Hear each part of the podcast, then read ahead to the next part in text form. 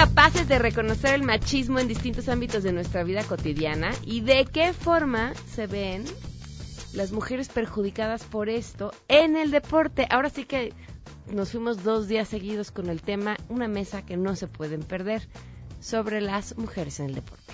Creo que también la audiencia se merece un periodismo de deportes más inclusivo, mejor, más profesional y en el que también se vean reflejados más sectores de la población.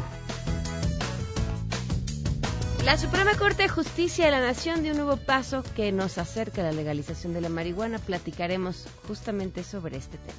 Con lo que estamos pugnando es que el Estado persiga a los consumidores y los ponga en la cárcel, cuando en realidad este es un tema de salud, que lo único que ha hecho la prohibición es fortalecer a las bandas delincuenciales porque genera un mercado ilícito de drogas que les da millones y millones de dólares para no solamente lucrar con la salud de los mexicanos, sino además para retar a las instituciones, corromperlas y deteriorarlas. Tenemos buenas noticias y más. Quédense así arrancamos a todo terreno. MBS Radio presenta a Pamela Cerdeira en A Todo Terreno, donde la noticia eres tú.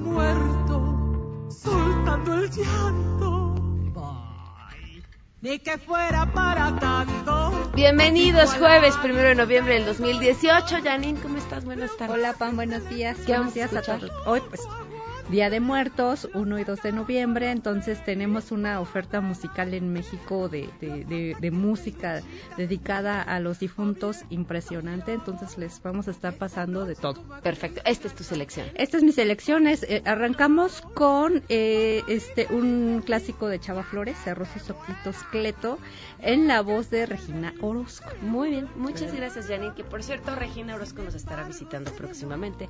Trae espectáculo nuevo bajo el brazo. El teléfono en cabina 5166-1025, el número de WhatsApp 553332. 9585, Twitter, Facebook e Instagram me encuentran como Pam Cerdeira. Y le agradezco enormemente a Juan Francisco Torres Landa, que ustedes, bueno, conocen muy bien por diferentes razones, pero además nos hace el honor de los lunes acompañarnos en la mesa ciudadana, quien es secretario general de México Unido contra la Delincuencia. ¿Cómo estás, Juan Francisco? Muy buenas tardes. Pamela, ¿cómo estás? Qué gusto saludarte. Eh, normalmente los lunes, hoy un día jueves, además un día jueves eh, importante porque decían que es el Día de los Muertos y, eh, pues en ese sentido hoy podemos celebrar que empieza la muerte de la prohibición de las drogas. Es, un momento para celebrar esta parte. Esta historia que, que da inicio a, a, a este otro nuevo camino empezó hace muchos años de manos justamente de un trabajo que México Unido contra la Delincuencia ha hecho y me encantaría Juan Francisco si pudieras compartir con el público cómo empezó esta historia que culmina ayer con este cuarto y quinto amparo que otorga la Suprema Corte. Sí, obviamente la historia da para hablar varias horas y sé que tenemos nada más algunos minutos, entonces trataré de ser muy breve, pero muy ejemplificativo para que el, auditorio nos entienda de cuál es la real trascendencia de lo que sucedió ayer. Mira, esto es muy sencillo. México Unido se funda hace más de 20 años porque eh, lamentablemente muchas eh, familias nos vimos en el penosísimo caso de secuestros y muertes de seres queridos. Eso nos unió como organización, como ciudadanos, de tratar de hacer algo y no ser meros espectadores. Después de muchos años nos dimos cuenta que algo no estábamos haciendo bien porque la delincuencia se seguía fortaleciendo y los esfuerzos eran pues francamente infructuosos. El común denominador es que la delincuencia era financieramente cada vez más potente y haciendo una revisión de dónde venían esos recursos, pues llegamos a la conclusión de que tenía que ser por el tema asociado al narcotráfico y ese mercado que la prohibición les entregó en todos sus aspectos, en regularlo, en distribuirlo, en comerciar, en entregar, etcétera, etcétera. La prohibición generó un monopolio en favor de la delincuencia organizada. En 2012 hicimos un foro en el Museo de Antropología durante tres días, donde vinieron expertos de todo el mundo, donde participaron autoridades, participaron organizaciones ciudadanas, etcétera, y ratificamos lo que en ese momento ya asumíamos y se, y se confirmó, que era efectivamente que la prohibición era probablemente la política pública más desastrosa que se conocía sobre la faz de la tierra en cuanto a que no haber logrado un solo beneficio y sí, sin embargo, haber desatado una violencia y una digamos, destrucción sistemática de las instituciones. Te estoy hablando de 2012, hace hace seis años. Con esas conclusiones tratamos de hablar con el Ejecutivo, nos dijeron en dos administraciones que no tenían tiempo para atendernos, que había cosas más importantes, como si la paz y la justicia en el país no fuera algo relevante, pero de esa manera nos dijeron. En el legislativo nos dijeron, tienen ustedes toda la razón, la legislación es totalmente improductiva, no vemos ningún beneficio, pero mientras no nos den instrucciones de los pinos, aquí no vamos a hacer absolutamente nada y esas instrucciones de los pinos en dos administraciones nunca llegaron. Entonces el tercer foro era justamente, bueno, pues hablar con el, el, Poder Judicial. Nada más que el Poder Judicial no es un órgano de consulta. Lo que generamos fue constituir SMART, que es la Sociedad Mexicana de Autoconsumo Responsable y Tolerante, un club canábico, el primero de su especie en el país, pedir la autorización ante COFEPRIS, mismas que nos fue eh, sistemáticamente negada, y esa negativa es la que nos dio la oportunidad de ir a buscar, mediante el amparo, la protección de la justicia federal para decir, señor juez, señores eh, magistrados y eventualmente señores ministros, ¿qué prevalece en nuestro país? ¿La negativa de la autoridad con base en la Ley General de Salud o nuestros derechos humanos que la Corte eh, debe reconocer por en virtud de la reforma de 2011 de la Constitución eh, de libre desarrollo de la personalidad y autodeterminación. Y después de dos años, eh, la Corte finalmente resolvió en noviembre de 2015, o sea, esta historia empezó en 2013, en 2015 llegamos a, a, la resolución de la Corte, exactamente en noviembre de 2015, y nos dice efectivamente eh, los derechos de los ciudadanos eh, pasan por encima y, y, tienen prerrogativas para que la prohibición no aplique en favor de ellos. ¿Por qué? Porque es totalmente desmedido, es desproporcional, fue la palabra que utilizó la Corte. Y a partir de esa resolución del 4 de noviembre de 2015, lo que requeríamos era cinco resoluciones en el mismo sentido para que hubiera un criterio jurisprudencial obligatorio que permitiera que cualquier ciudadano que le es negado el permiso por parte de COFEPRIS, al momento de presentar un amparo ante un juez de distrito, el juez de distrito se vea obligado a no analizar el asunto, sino a aplicar la jurisprudencia que fuera obligatoria. La, la, resolución original de 2015 era un, era un criterio, pero no era obligatoria. Se sumaron cuatro más, incluyendo las dos eh, de ayer, y de esa manera ya, eh, pues afortunadamente llegamos a los cinco, y esos cinco son los que nos permitan ahora decirle al público que tienen un criterio jurisprudencial obligatorio y quienes se coloquen en la hipótesis que es pedir el permiso ante COFEPRIS, se los niegan y van a solicitar el amparo, ahora le pueden decir al juez de distrito, no, no, no tiene mucho que estudiar, aplique la jurisprudencia que ya es obligatoria a partir de lo que dijo la Corte. Faltan un par de semanas más en lo que se publica el criterio en el Semanario Judicial de la Federación, pero vaya, para efectos prácticos, eh, la hipótesis que es que se reunieran los cinco criterios ya se cumplió ayer y por lo tanto se abre de capa completa la discusión de por qué es tan urgente regular este tema y no está recurriendo a amparos, sino que el Congreso haga su chamba, que cada quien se ocupe de lo que le corresponde. Al Congreso le corresponde modificar la ley que ya se le dijo una y otra vez que es anticonstitucional y al Poder Ejecutivo le toca dejar de aplicar una política pública que lo único que genera es devastación, es muerte, es violencia y es pérdida del control territorial. Tenemos que aspirar a que un país tenga seguridad y justicia y por la vía que vamos hoy en día nada más vamos a encontrar más perdición. Y, y, no es un tema de decir, es un tema de datos duros. 2017 fue el año más violento en la historia del país, 2018 ya lo rebasó. Entonces, vamos claramente en una cuestión en la cual los ciudadanos estamos pagando un precio altísimo eh, de ver cómo nuestra calidad de vida va desapareciendo por un capricho de la autoridad que no nos deja ver claramente cuáles son las consecuencias. Pero ahora ya no las tenemos que ver, es que las sentimos. Tú platicas con habitantes prácticamente de cualquier estado y te está diciendo, esto está fuera de control.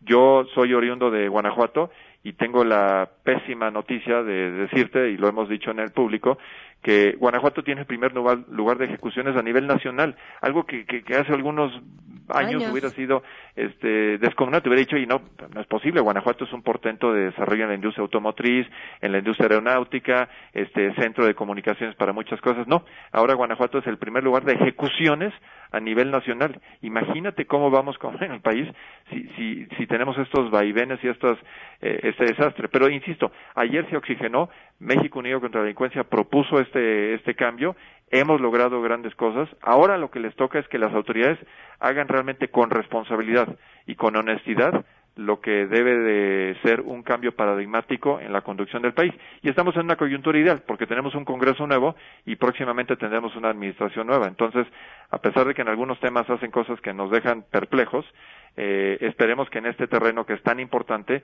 hagan las cosas con sentido común.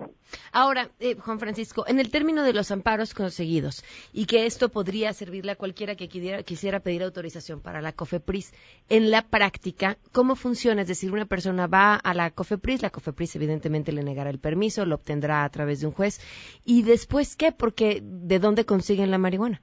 Bueno, este, ya en, las, en la evolución que ha habido de las resoluciones de la primera a la quinta, la Corte ha ido, digamos, voy a llamarle sofisticando sus resoluciones y ya en las resoluciones más eh, recientes ya han entrado al hecho de que se pueda de alguna manera eh, adquirir o tener acceso a las semillas. Ahora, digo, eh, se vuelve un problema técnico y un problema práctico. Eh, y quiero ser, digamos, muy puntual aquí. Creo que lo único que tienen que hacer es, en el periférico hay plantas. Claro, este, Había. había, pero vaya, el, tema es que las hay en todos lados. Entonces se vuelve un problema realmente eh, más, más teórico que práctico. Eh, y repito, la Corte ha ido sofisticando sus resoluciones para inclusive habilitar el que tema de semillas también se habilite, que haya cuestiones eh, donde este tema se pueda resolver. Mira, nuestra, y lo sabes bien porque lo hemos platicado eh, dentro y fuera del aire, que nuestra propuesta no es tanto en maximizar el consumo. Es que el problema de la prohibición es que el consumo está todo lo que da. Nada más que con un agravante importantísimo, que si hoy en día tú quieres tener acceso a esto, tienes que ir a un callejón oscuro, donde en ese callejón oscuro te va a recibir una persona que está encargada de qué? De maximizar el consumo. Ellos sí quieren que haya una venta y no te van a vender solamente marihuana, te van a ofrecer todo el arco iris en todos los colores posibles de todas las pastillas que no sabes qué tienen ahí dentro, no sabes de dónde surgieron, qué fue lo que le incorporaron, qué dosis este, están suministrando. Su único interés es maximizar el consumo porque están operando un negocio donde lo que genera es dinero. El único requisito para que tú tengas acceso a esas sustancias, insisto, de cualquier color que se te ocurra, es un billete de la denominación correcta. El Estado abdicó su capacidad regulatoria. La tiene, por ejemplo, en materia de tabaco, en materia de alcohol, en materia de eh, fármacos. Eh, de los que por lo menos son legales, ¿no? Medicinas, eh, ese tipo de cosas. Pero abdicó el control regulatorio. Entonces, a nuestros hijos les dijo, yo no los voy a proteger. Ustedes tienen que ir a lidiar con la banda de delincuentes, de narcotraficantes, de narcomenudistas, y ahí los pueden conseguir. Porque en teoría yo los voy a controlar. Ah, pero ¿sabe qué? En la realidad no los controlo. Es más, no solamente no los controlo, sino que me coludo con ellos porque ellos me dan una buena lanita a la semana por no entrar a ese callejón oscuro. Es, es un esquema de sin razón, es un esquema de simulaciones y donde los ciudadanos estamos en el mayor de los riesgos sanitarios posibles porque no hay control alguno de parte de la autoridad y además a fuego cruzado porque o bien sea entre, la, entre quien defiende el negocio y las autoridades o entre las bandas que se están disputando los territorios. Entonces, es, la peor situación posible. Al ciudadano nos ponen en el último de las prioridades y que el negocio siga fluyendo. La resolución de la Corte y la propuesta nuestra es no, los ciudadanos primero, los intereses de todos los ciudadanos primero. ¿Por qué? Porque tienen que regular esta materia que es un tema sanitario, de salud pública y no un tema de seguridad pública. Y ustedes, autoridades, dedíquense a las cosas que realmente nos importan, que es el secuestro, que es la violación, el homicidio, la trata de personas, el derecho de piso, el huachicoleo. Dedíquense a eso. Y si de paso les quitamos del dinero que fomenta todas estas actividades, oye, caray, la expectativa es mucho mejor que la que hemos sufrido en los últimos años y particularmente en los últimos dos sexenios.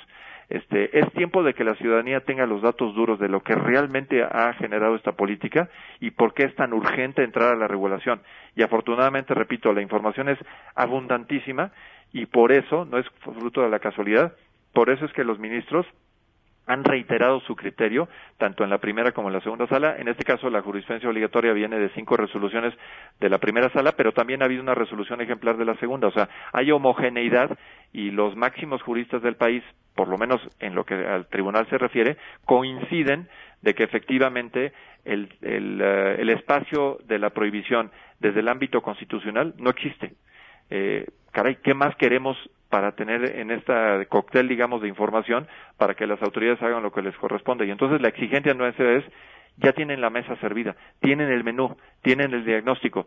Si no hacen algo al respecto, entonces no cabe duda que si antes lo eran, hoy son cómplices de un esquema que nos tiene eh, devastados, pero tienen ya la solución, la tienen jurídicamente avalada ¿Qué tan rápido lo debían hacer? Yo creo que te diría hoy, ¿Ya? mañana, ya, es urgente porque el, el punto de no retorno en cuanto a pérdida de control del territorio y de la administración de justicia, etcétera, de todos los niveles de ejercicio estatal, eh, está en alarma roja. Tú ve con un amigo en Tamaulipas, ve con un amigo eh, en Nayarit, eh, con gente que vive en Tabasco, en Veracruz. Eh, eh, es una verdadera emergencia la que estamos viendo. Y no es dramatizar, es simplemente poner los pies en la tierra y saber qué tan importante es esta resolución. Es tan importante como la supervivencia del país. Y no, estoy, no estamos exagerando un ápice. Pues Juan Francisco, felicidades. Tomaron a falta de puertas el camino prácticamente el de la caperucita y como decías, ahí está la mesa servida, ahora le toca al legislativo y, y pareciera que pues que ahora sí todo, todo se está mm, uniendo para que, para que esto suceda, así que estaremos al tanto. Y también al Ejecutivo, ¿eh? a todas las autoridades que de alguna manera inciden en esto, y a las Procuradurías, y a las Fiscalías, y a las Policías, todos tienen que hacer un reacomodo de sus prioridades y de poner, insisto, los intereses de la ciudadanía, del habitante común y corriente, de cualquiera de nosotros, por encima de cualquier beneficio que les haya dado la prohibición, porque sí han recibido beneficio, han gastado muchísimo dinero, se han visto coludidos con muchísima corrupción. Es momento de que eso cambie y es urgente que demos ese viraje. Juan Francisco, muchísimas gracias. Saludos, Pam. Gracias, saludos. Juan Francisco Torres Landa, secretario general de México Unido contra la Delincuencia. Y bueno, pues fue una de las primeras personas justamente que obtuvo este primer amparo, que hoy tras el cuarto y el quinto se genera jurisprudencia sobre el tema del consumo de la marihuana. Y la pregunta que les hacemos, y tiene que ver con que, pues sí, pareciera que hoy todas las posibilidades se están encontrando para acercarnos hacia la legalización o despenalización, o como le quieran llamar, de la marihuana. ¿Qué opinan? Queremos conocer tu opinión. A todo terreno. ¿Qué opinas de la legalización de la marihuana para el cultivo y uso recreativo? Considero que está bien que se regularice la marihuana y que se empiecen a pagar impuestos. Excelente decisión, una realidad a la cual no podemos escapar. Hay quien le gusta, quien no le gusta, adelante. Libre decisión del futuro de mi vida y de la de los demás. Bien aplicada, creo que va a ser una forma de evitar tanto trasiego, gente inocente en la cárcel, los famosos correos. Muchísimas cosas van a mejorar. Creo que es bienvenida la ley.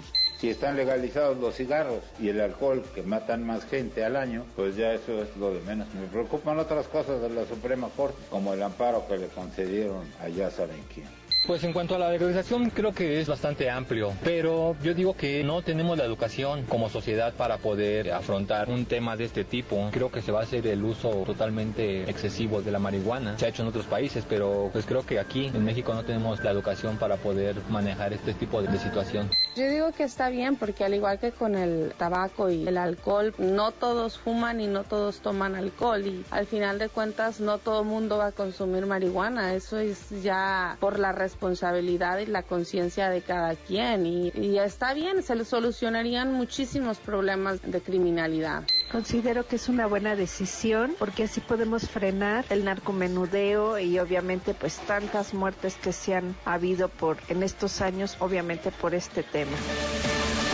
A todo terreno. 12 con 20. Ya nos volamos las buenas noticias eh, porque pues yo creo que las dio Juan Francisco Torres Landa, ¿no? Finalmente ahí va en un camino que busque tratar con el problemón que estamos lidiando desde hace muchísimos años de una forma diferente. Y eso sin duda es una buena noticia que celebrar. Vamos a una pausa y volvemos.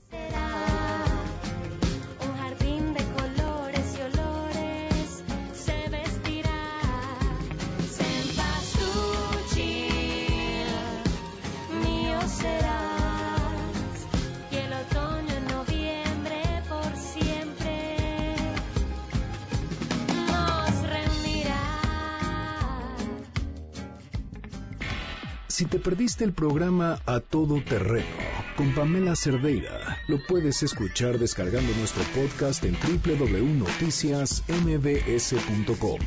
Pamela Cerdeira regresa con más en A Todo Terreno, donde la noticia eres tú. Marca el 5166125.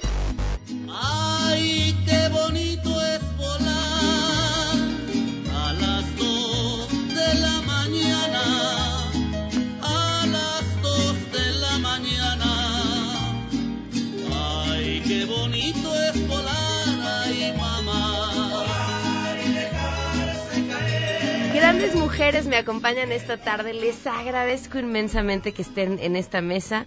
Ya la platiqué en el corte, ya se ponía espectacular. Aida Román, arquera mexicana, medallista olímpica. Bienvenida, ¿cómo estás?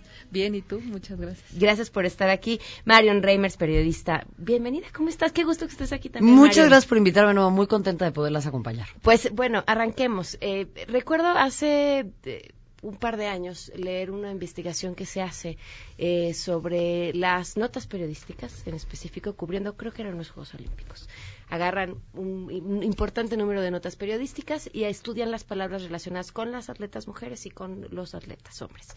Y encuentran que las palabras que se usan para hablar de los atletas son poderoso, capaz, fuerte, grandioso, y las palabras que se usan para hablar de las atletas son guapa, sexy, su entrenador, su marido, su estado civil, su edad y cuánto tiempo le queda de carrera. Y creo que explica muy bien pues la temática de esta mesa, cómo lo ven, cómo lo viven ustedes todos los días desde el ámbito deportivo.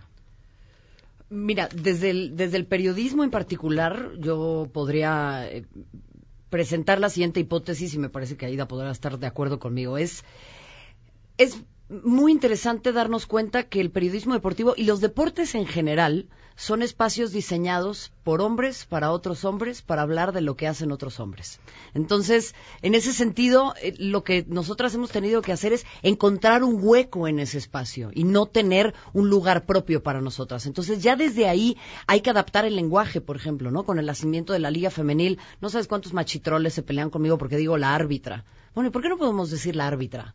¿Por qué, tiene que, ¿Por qué tiene que ser el árbitro? No, es que la RAE dice, bueno, es que los señores de la RAE son, perdón, Señores. 10 señores ñeñeñe, ¿no? Que, que la verdad, yo no los tomo demasiado en cuenta, discúlpenme, pero en ese sentido lo que, lo que mencionas es muy importante y creo que el deporte simplemente potencia lo que sucede en otras áreas de la vida, ¿no? No, no funciona en un abstracto, no funciona en una probeta, es simplemente una muestra del mundo. Y en general, cuando se, se refiere a nosotras, cualquier medio o cualquier eh, otra persona incluso, primero se habla de nuestros atributos físicos, de con quién estamos casadas, de quién somos hijas, y no de lo que representamos en el mundo. Entonces yo creo que simplemente lo que pasa en los Juegos Olímpicos, pasa en Copas del Mundo y en muchos otros sentidos, incluso los espacios que se ocupan en el día a día, protagonizados por mujeres y deporte, no por mujeres ajenas a deporte, porque hay un estudio muy interesante en el que las fotografías de los diarios tienen a más mujeres sin vínculo a deporte que mujeres con vínculo a deporte. Entonces ahí hablamos de una prioridad editorial, ¿no? Ok, para ti, Aida. Para mí, por ejemplo, eh, decidí tiro con arco porque había probado muchos otros deportes, pero tiro con arco me doy la sorpresa de quien habla por ti son tus puntos. Si yo tiro un 10 es mi 10, si yo tiro un 5 es mi 5 y si yo tiro un 0 es mi 0. No dependo ni de hombre, ni de mujer, ni de nadie más más que de mis puntos. Y aquí lo que ha hecho la Federación Internacional es eh, premiar a los dos del mismo mm, eh, monto de dinero. Eh, si son tus puntos, es tu punto. O sea, mujeres contra mujeres, hombres contra hombres y cada quien en su categoría. ¿Sabes? Recurvo, compuesto. O sea, la verdad es que a mí me encanta mi deporte porque al final quien habla por mí son mis puntos, ¿no? Las ganas que yo le pueda echar o el, el- mi persona, mi persona. Y aquí sí no, no es, eh, y me, por eso también me gustó que, me, hayan, me hayas llamado y hablar sobre este tema porque sí es muy, muy radical a lo mejor el, el tema del, de- del género en el deporte o en general en la vida, sí estamos como que siempre acostumbradas a, bueno, me tengo que poner esto a tal hora porque no me vayan a decir algo. O, por ejemplo, yo en la Ciudad de México, imposible ponerme unos shorts porque no falta el que me quiera decir Ay, algo. ¿Para ti que- también? Sí. Amiga. sí, yo, yo no puedo ponerme unos shorts, una falda, o a menos de que vaya en mi coche o se vaya resguardada de algo, ¿no? Porque sí, de verdad, sí, hasta para pasear al perro, o sea, no falta el, el que se quiera aprovechar de... O, Lo que ¿sabes? tienes que es salir con el arco. Sí, sí, sí, exactamente. Claro, totalmente. Sí, Y aquí el tema, o sea, me encanta mi deporte por eso, porque tengo esa libertad de que no me van a juzgar porque soy mujer, porque soy hombre, porque tengo una discapacidad, porque también es un deporte muy padre que también llama gente con discapacidad. Hay gente ciega tirando, hay gente sin brazos tirando, hay gente sin piernas tirando, hay gente con mm, eh, muchas eh, como imposibilidades físicas, pero que están tirando. Sea, es un deporte súper bonito que mucha gente dice, ay, qué aburrido, eso es deporte, pero no, déjame decirte que es un deporte que, que jala a mucha gente, a muchos eh, ámbitos y lo, quien habla por ti son tus puntos. Quien, quien decide quién va a estar en la selección van a ser tus puntos. Y para mí creo que gracias a eso decidí el tiro con arco porque no dependo de un tercero que diga porque estoy bonita, porque soy mujer o porque soy mexicana, porque no. Aquí sí es quien tiene los puntos, no importa de qué región del mundo vengas, no importa si eres, o sea, si eres lesbiana o gay o, o sea, independiente, quien habla por ti son tus puntos y eso es lo que más me encanta de mi Ahora, deporte. estarás de acuerdo que es una excepción a la regla, ¿no? son de los pocos deportes, yo creo, o de las pocas que, que sí han, como que ellos no se preocupan por quién es o cómo, no, simplemente tus puntos, eso es lo que habla por ti, ¿no? Nos acompaña vía telefónica otra deportista, Samantha Terán. ¿Cómo estás, Samantha? Buenas tardes. Hola, muy bien, mucho gusto de saludarlas y muy interesante todo lo que platican. ¿Tu experiencia cuál ha sido?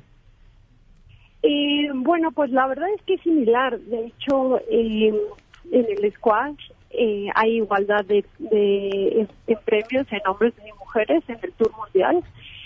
Y, y bueno, pues eh, ahora que estamos en campaña para olímpicos y todo, pues es parte de lo que nos ha hecho tan fuertes, ¿no? Que, eh, por ejemplo, ahorita va a haber un torneo muy grande de un millón de dólares y es exactamente igualdad hombres y mujeres, ¿no?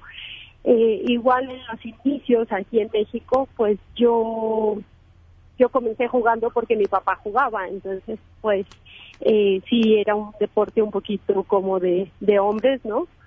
Pero a nivel mundial, eh, pues el tour hay la misma cantidad de hombres que de mujeres y por ejemplo yo tengo un club de squash y, la verdad es que eh, no nada más es de squash, ¿no? Es, es de deporte en general y tenemos casi la misma cantidad de hombres que de mujeres. Entonces yo creo que hoy hoy en día sí sea sí hay mucho ah, equilibrio en cuanto a eso y, y bueno pues queremos que cada vez haya más, ¿no? Ahora, ¿dónde están esas pequeñas cosas que no vemos, Marion? Porque damos por hecho que todo podría ser como nos cuentan ellas dos, pero no estamos viendo quizá el tema de los patrocinadores, no estamos quizá temas que hemos normalizado.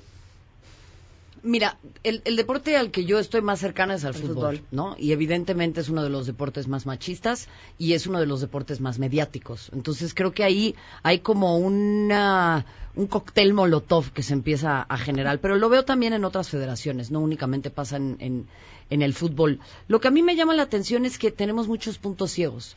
Y si bien lo que nos están eh, eh, contando tanto Aida como, como Samantha tiene una cuota muy importante en términos de ser ejemplares para con otras federaciones y otros deportes. Lo que sí percibo es que cuando la gente escucha estas historias dice, bueno, ya está, está todo listo, ¿no? Y cuando empezamos a ver el comparativo, por ejemplo, a las mujeres se les prohibió a lo largo de 50 años jugar fútbol. Entonces, hoy en día hay gente que llega y me dice, es que se tienen que ganar un lugar. Bueno, entonces devuélvenos los 50 años que nos quitaron y con mucho gusto vamos a poder competir en igualdad de circunstancias. Y las futbolistas de la Liga Femenil no van a ganar 2.500 pesos al mes, ¿no? O sea, creo que hay como, como una cuota en la que a todos nos gusta estar del lado progresista de la historia. A todos nos gusta pensar que no somos xenófobos, que no somos racistas, que no somos machistas, que no somos clasistas, pero tenemos pequeños puntos ciegos y yo en el deporte veo mucho eso, más en el periodismo deportivo que en la ejecución propia del deporte, ¿no? Que es parte bien importante porque es la que está contando la historia de lo Es que, que- está sucediendo en el deporte. Pamela, tú lo sabes mejor que yo. Los periodistas trabajamos con un bien público. Ese bien público es la información. La información no me pertenece a mí para que yo haga con ella lo que me da la gana. La información tiene que ser para todos. Y en ese sentido existen muchos editores, productores y demás que simplemente eh, deciden que ellos son los zares del universo, ¿no? Los césares que alzan o bajan el pulgar dependiendo de lo que a ellos les gusta incluso. O sea, hay, hay mucho... Eh, hay mucha jerarquización editorial con base en los gustos personales, no con lo periodístico. Entonces ahí, ¿no? O sea, qué bueno que asientes, porque yo veo Ya lo mismo. encontramos ese punto ciego. Es, es un punto ciego brutal. Entonces te dicen, no, bueno, pero es que em, se van a tener que ganar un lugar, que agradezcan que les estamos dando la oportunidad. Y Ay, es qué como, tierno. qué Ay, ay, la estrella feminista en la frente para ti, bebé. Qué buen muchacho. Vas a dormir tranquilo. Qué bien eres haciendo tu trabajo. Ajá. No saben los nombres de deportistas mexicanas, no conocen el desempeño de muchas ellas y, y- y me incluyo, o sea, hacemos mal nuestra tarea en muchos aspectos. Entonces creo que en ese sentido también, ¿cómo podemos profesionalizar un ámbito del periodismo que trabaja, reitero, con algo muy importante y que es un negocio multimillonario, porque los deportes son el gran entretenimiento del siglo XX y XXI. Vamos de volada a una pausa. Les doy el teléfono para que nos llamen 5166-1025, el WhatsApp 5533329585. Volvemos. Si no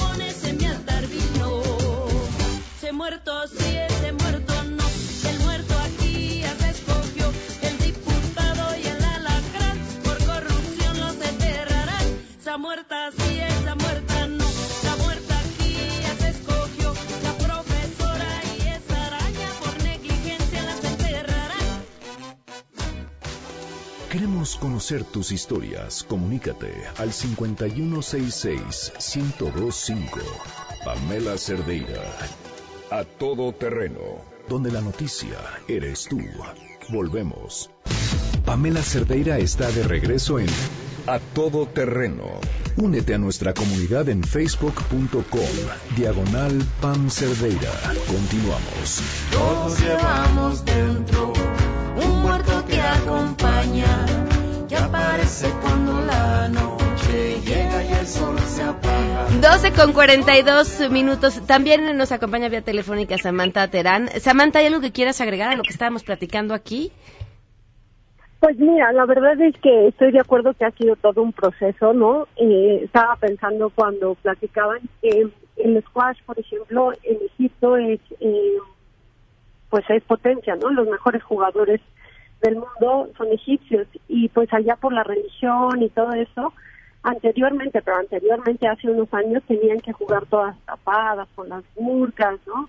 de ahora sí que de pantalón, manga larga y cada vez eso se ha ido abriendo muchísimo más para las mujeres. También se hizo el primer evento en Arabia Saudita eh, para mujeres, ¿no? Entonces yo creo que como dices, estamos mejorando, pero ha sido, pues imagínate en qué año estamos y se hizo el primer evento deportivo, ¿no? Para mujeres, que fue histórico.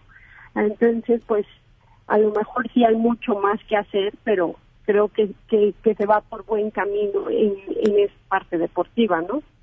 Ahora, justo ahora que mencionabas la ropa, porque al inicio de esta mesa, bueno, antes del inicio de esta mesa, platicábamos sobre ese tema, sobre cómo de pronto la ropa es un condicionante impactante en el desempeño, en un montón de cosas. Y tenías algo que decir, Aida. Sí, el tema era que mm, una vez fui a una tienda de deportes y dije, bueno, me voy a ir a comprar unos tenis. Me probé el modelo de hombre porque real, o sea, yo no sabía que era hombre mujer, ¿no? Vi el color y me pareció súper atractivo. Me los probé y me dijo, señorita, pero es que ese modelo es de hombre. Le dije, pero me queda, ¿no? Le dije, pues, están súper cómodos. Me dice, bueno, le voy a enseñar el modelo de mujer. Y era la cosa más incómoda, así me apretaban y le dije, ¿sabes qué? Tengo el pie grande, me quedan mejor los de hombre. y, y sí, o sea, en realidad, por ejemplo, para mí eso es, es un tema muy difícil poder comprar eh, o adquirir zapatos más grandes, porque aquí no los hay, porque el promedio es cuatro, tres y medio, cinco, y si quieres llegar a más de seis, seis y medio, a mí me gusta también estar como cómoda, no me gusta traer los pies como apretados, y el tema aquí que los zapatos de mujer están terriblemente apretados, y, no me gusta traer las uñas enterradas, ¿sabes? Es un tema muy, muy difícil, muy incómodo, que para mí es, yo dije, a partir de ahora voy a empezar a adquirir productos para hombre, o sea, y bueno, en sí van a ser Pero es que. ¿cuántas mujeres hay diseñando zapatos deportivos, por ejemplo? O sea, hay muchas situaciones en las que también pasa con campañas y con muchas cosas que están destinadas a mujeres y que dices, esto no lo diseñó una mujer, esto no lo pensó una mujer, esto lo pensó un hombre, creyendo que eso es lo que necesita y lo que quiere una mujer en el mercado, ¿no? Entonces ahí volvemos nuevamente a la presencia en distintos puestos de toma de decisiones, de desarrollo de proyectos, de productos, ¿no? O sea, y en el deporte, pues creo que lo hablábamos fuera del aire, es un tema central el darnos cuenta que a las mujeres no se nos invita a practicar deporte desde chicas porque ahí vas a estar toda sudada. Ay, no, mija, ¿cómo te vas a ensuciar? Ay, no, te vas a volver lesbiana y te van a decir la machorra. Ay, amiga. Entonces, o sea, en realidad lo que sucede es que empezamos a hacer ejercicio cuando entramos a, a- a la pubertad o ya estamos en la pubertad tardía. Sí. ¿Para qué? Para cumplir con estándares de belleza que puedan satisfacer el gusto de los hombres. Entonces, para mí, hoy en día, subirse a la escaladora es la tortura moderna del agua, Sí. ¿no? O sea, como que te cae una gota en la cabeza, bueno, ahora es la escaladora. Y lo haces para verte bonita, para ir, para ponerte el bikini, no porque te ayude a correr, porque te sientas bien por tu salud, porque tu cuerpo esté bien, porque te guste hacer ejercicio o bueno, practicar deporte, ¿no? Estar al aire libre. O sea, todo siempre tiene un condicionamiento estético y no de placer y de, de estar a gusto con tu cuerpo. A ver, las dos se reían en ese momento en el de, eh, sí, a la hora de te dicen que vas a hacer este deporte y vas a ser una machorra. ¿Qué, qué hay en su experiencia o qué pasó a lo largo de su acercamiento al deporte que en algún momento eso sucedió? ¿O les Yo- hizo clic? Mira, la verdad es que puedo decir que soy una mujer muy afortunada porque tuve una, una madre muy buena, tuve un padre también muy bueno, que nunca tuvieron como una atadura porque, ay, es que tengo una niña, ¿no? No, o sea, aquí fue, vamos a entrarle todos a los guamazos, ¿sabes? Todos vamos a jugar eh, básquet, fútbol, que a nadie nos gustaba tanto el fútbol, pero era todo, toda la familia es súper bas- basquetbolera, ¿sabes? Nos encanta jugar mucho básquetbol, nos encanta también el atletismo, nos encantaban muchos deportes, ¿sabes? Y en mi casa, si yo no hacía deporte o si yo no, yo no, yo no sobrevivía, ¿sabes? O sea, imagínate, yo tengo cuatro hermanos, en ese entonces eran, éramos, éramos cuatro, pero eran eh, tres hombres, ahora ya somos cinco en total, ¿no? El tema es que si yo no me defendía o si yo no yo no me hacía fuerte, a mí me comían mis hermanos, ¿sabes? Y en la escuela, pues la verdad siempre me tenían respeto, siempre, ah, porque ya era la más hábil, porque eres eres la más, o sea, la que hace deporte, la que fue a gimnasia, la que trae sus resultados buenos a nivel nacional, o sea, a mí me conocían por eso y tenía mi fama y nadie me tocaba por eso, porque pues era la fuerte, era, pero pues sí tenía compañeras como muy débiles, como que les daba pena Sí. hacer ejercicio y sudar, pero porque era un tema más bien como de hombres. Ella no se sentía cómoda porque dice, ay, no, es que como que se le pierde la, la, la feminidad por sudar, ¿sabes? Y creo que no, al contrario. Eh, de hecho, hay un, hay un comercial de Ospa, bueno, esta marca de desodorantes de hombre, dice, ella se ve sexy sudando, tú apestas. O sea, ¿qué onda con este comercial, sabes? Ay, no, bueno, o sea, no, ay, ya, por favor. ¿Sabes? O sea, para mí se me hace así como que al final los dos apestan, ¿sabes? Sí, claro. Es que, o sea, somos está personas. bien apestar. Somos personas. O sea, es lo que no terminamos por entender. A mí, a mí lo que me pasaba de chica, por ejemplo, es que yo tuve una mamá que a diferencia de, de la situación que se planteaba, yo era hija única, ¿no? Fui hija única 10 años, luego nació mi hermana y era muy hiperactiva. Entonces mi mamá me dijo, tienes que tener una actividad física, o sea, practicar el deporte que quieras, pero uno. Sí Entonces sí. hice natación, tenis, equitación, karate, fútbol, básquet, atletismo, boli, lo que tú quieras.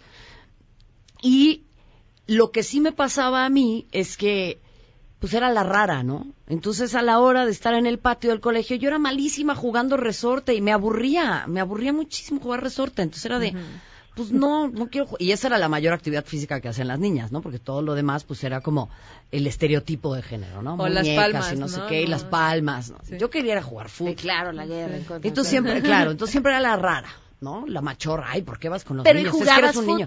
Yo jugaba, pero porque tuve un entorno familiar que me apoyó mucho y que cuando a mí me buleaban yo llegaba a casa y me decían, ¿te gusta eso? Date. Que no todas las niñas corren con esa suerte. Oye, cuando yo iba en primaria, había una niña en toda la escuela que jugaba... Ay, estoy, perdón, el teléfono rojo que tenemos aquí abajo, que lo prendí con el pie. Si me pueden venir a ayudar antes de que le marque a alguien que no deba. Este, eh, y esta niña jugaba fútbol, Azucena, y jugaba súper bien. Y claro, siempre en los recreos, ella era la única niña jugando con los niños. Y la escuela, que supongo quería además decir, miren qué progresistas somos, decidieron que le iban a dar permiso de jugar una vez a la semana fútbol, para que el resto de los días, como el resto de las niñas, conviviera con ella. Claro, para condicionarla como corresponde. Claro, yo hoy veía los equipos de niñas en las escuelas y me acordaba del caso de Azucena y decía, ¿cuánto hemos avanzado? Y es gracias a esa niña y a su familia y a decir, pues pues voy a jugar porque es lo que me gusta, que hoy tenemos lo otro y que creo que es bien importante que no olvidemos. Sí, y aquí creo que también hay otro tema que en México se ve muy poco y que, por ejemplo, Paula Espinosa ya lo está abriendo. Es mamá deportista, ¿sabes? Es un tema súper, súper bueno porque yo la veo y digo, yo soy la siguiente, ¿sabes? Yo quiero seguir siendo deportista y yo quiero ser mamá también. A mí me encantaría tener a mi hijo en el campo de tiro o hija, como sea, y, y que esté conmigo eh, y, o que él o ella haga un deporte, ¿sabes? O haga otra actividad cultural o haga lo que se le antoje hacer. Pero a mí sí me encantaría ser mamá deportista, ¿sabes? Pero decías eso hoy te pega porque es un tema. es un tema, ¿sabes? Porque aquí, pues el tiempo pasa y también por ser mujer necesitas eh, apegarte a un tiempo porque si no puedes eh, pueden correr peligro tú o tu hijo o puede venir con algunos síndromes porque ya después de cierta edad eh, se desarrollan cier- ciertos síndromes y ese es un tema que también o sea uno tiene que estar procurando y tienes que estar también uno como deportista te tienes que estar esperando cada cuatro años porque son los cuatro años de los eh, del Son ciclo ciclos. ajá y si si ya no lo hiciste en ese ciclo Pero- pues te tienes que esperar hasta el siguiente sabes Pero ahí te voy a decir una cosa que es muy interesante y que viene también desde la narrativa del periodismo deportivo, ¿no? Serena Williams, por ejemplo, que eh, dio a luz, tuvo un parto complicadísimo, volvió, eh, ganó Roland Garros, ¿no? Después tuvo el problema en el abierto de los Estados Unidos, en fin. Y muchas otras eh, eh, eh, deportistas que han sido mamás y que evidentemente las portadas deportivas destacan que su máximo logro ha sido mamá, ¿no? Bueno, Ajá. entonces, teniendo en cuenta esa narrativa... eh, Su mejor medalla. es que, o sea, quiero hacer una disculpa pública por todo el periodismo deportivo. Deportistas queridas, les ofrecemos una disculpa, de verdad. Estamos trabajando para mejorar. Pero em, cuando se habla de todo esto, se hace mucho énfasis en la mamá deportista, ¿no? Pero cuando existen papás deportistas, que son la gran mayoría, nadie se pregunta quién se está haciendo cargo de los hijos cuando los papás van a jugar el mundial. Cuando, voy a hablar de fútbol porque Sí. es mi referencia más cercana, pero eh, trasladémoslo a cualquier otro deporte, ¿no? Cuando van a jugar básquet, cuando van al mundial, cuando se van de gira, cuando eh, eh, Roger Federer está ganando Grand Slams por el mundo, nadie se pregunta quién se hace cargo de sus hijos porque se asume automáticamente que esa no es una responsabilidad de ellos. Y hablamos fuera del aire de las políticas públicas que no incentivan a que los hombres se hagan cargo activamente de su paternidad. Incluso nuestro lenguaje, ¿no? Ay, es que Perenganito me ayuda en la casa. Me no, no te ayuda, no. Cumple con Es su parte de la- de la- de- del acuerdo. Entonces, creo que desde el periodismo también hemos hecho un gravísimo error en nunca poner de manifiesto el, ok, y todos estos tipos que son papás, ¿qué onda con sus hijos? No son papás muy activos. Ay, mira qué lindo Messi en Instagram con sus hijos. Cristiano Ronaldo con todos sus hijos de vientre de alquiler, qué bien. Bueno, pero nunca nos preguntamos al revés la situación y nunca hacemos énfasis en lo que pasa con las mujeres que están haciendo una doble tarea de Sí. llevar a sus hijos al campo de entrenamiento y luego hacerse cargo de su tarea como como deportistas, perdón, y de su tarea como madres, ¿no? Claro. O sea, creo que ahí hay un error gravísimo. Samantha, ¿algo que quieras tú agregar sobre esto? Bueno, pues que precisamente por esto eh, les comentaba que tengo un club de squash y tengo varias actividades para que y siempre cuando llega la gente, llegan los señores a jugar o sus esposas, así les digo, aquí no hay pretexto para que no hagan ejercicio. Tengo actividades ahora sí que para niños, niñas, ¿no? Lo importante siempre es incentivar a, ahora sí que a toda la población a que a que haga actividad física, ¿no? Y, y precisamente como tenemos 20, o bueno, yo tengo 20 años en el deporte, pues sí, sí pasé todo ese proceso ¿no? de ir a las tiendas y que pues no había ropa para hacer deporte para mujeres y todo, pero hoy pues me llena de satisfacción que, que en realidad pues está es una moda, ¿no? El, hacer actividad física, vas a las tiendas y, y hay muchísimo. Creo que uno gasta más dinero en la ropa deportiva que en la casual, ¿no? Entonces, pues yo creo que vamos por, por buen camino, pero pues sí hay mucho que trabajar y, y eso, incentivar a que, que más niños puedan practicar deporte independientemente de la actividad que sea y, y hablando pues de las mamás deportistas y todo, pues es el proceso, ¿no? De, toda deportista y que todos tenemos ese sueño, que nuestros hijos o hijas eh, practiquen deporte, ¿no? Pero ya con toda nuestra experiencia que, que ya tenemos. Bien decías como el tema de, de la maternidad, bueno, más bien, como el tema de lo que sucede en el deporte es un reflejo de lo que sucede en todos lados y creo que el tema de la maternidad en el deporte con mucha mayor razón, o sea, el, y la profesión a la que te dediques, el momento en el que tienes que cuestionarte si quieres o no ser mamá, la mayor eh, cantidad de denuncias que hoy recibe, por ejemplo, el COPRED son por despido por embarazo. Es correcto. ¿no? O sea, no creo que no hay mujer que no se haya cuestionado qué va a pasar con su vida profesional a partir del momento en el que desea ser Y es que, perdón que, o sea, perdón que te interrumpa, pero en el caso de las deportistas hay un agravante. Claro. Y el agravante es que tu herramienta de trabajo es tu cuerpo. O sea, no, no, no es una chamba cualquiera, digo, por Sí, ponerlo en términos sí, muy sí, coloquiales. claro. O sea, vives de tu cuerpo. Y cualquier lesión, cualquier eh, eh, eh, cuestión en la que no esté eso súper cuidado, al 100%. Es, es gravísimo, ¿no? Sí, sí, sí. Nos tenemos que ir. Muchísimas gracias, Samantha. Gracias por habernos acompañado por teléfono. Gracias a Ay, ustedes. gra- gracias, Aida, muchas gracias. No, gracias por la invitación. Marion, muchas gracias por haber Es un placer. Gracias por poner estos temas sobre la mesa. Nos vamos, se quedan en mesa para todos.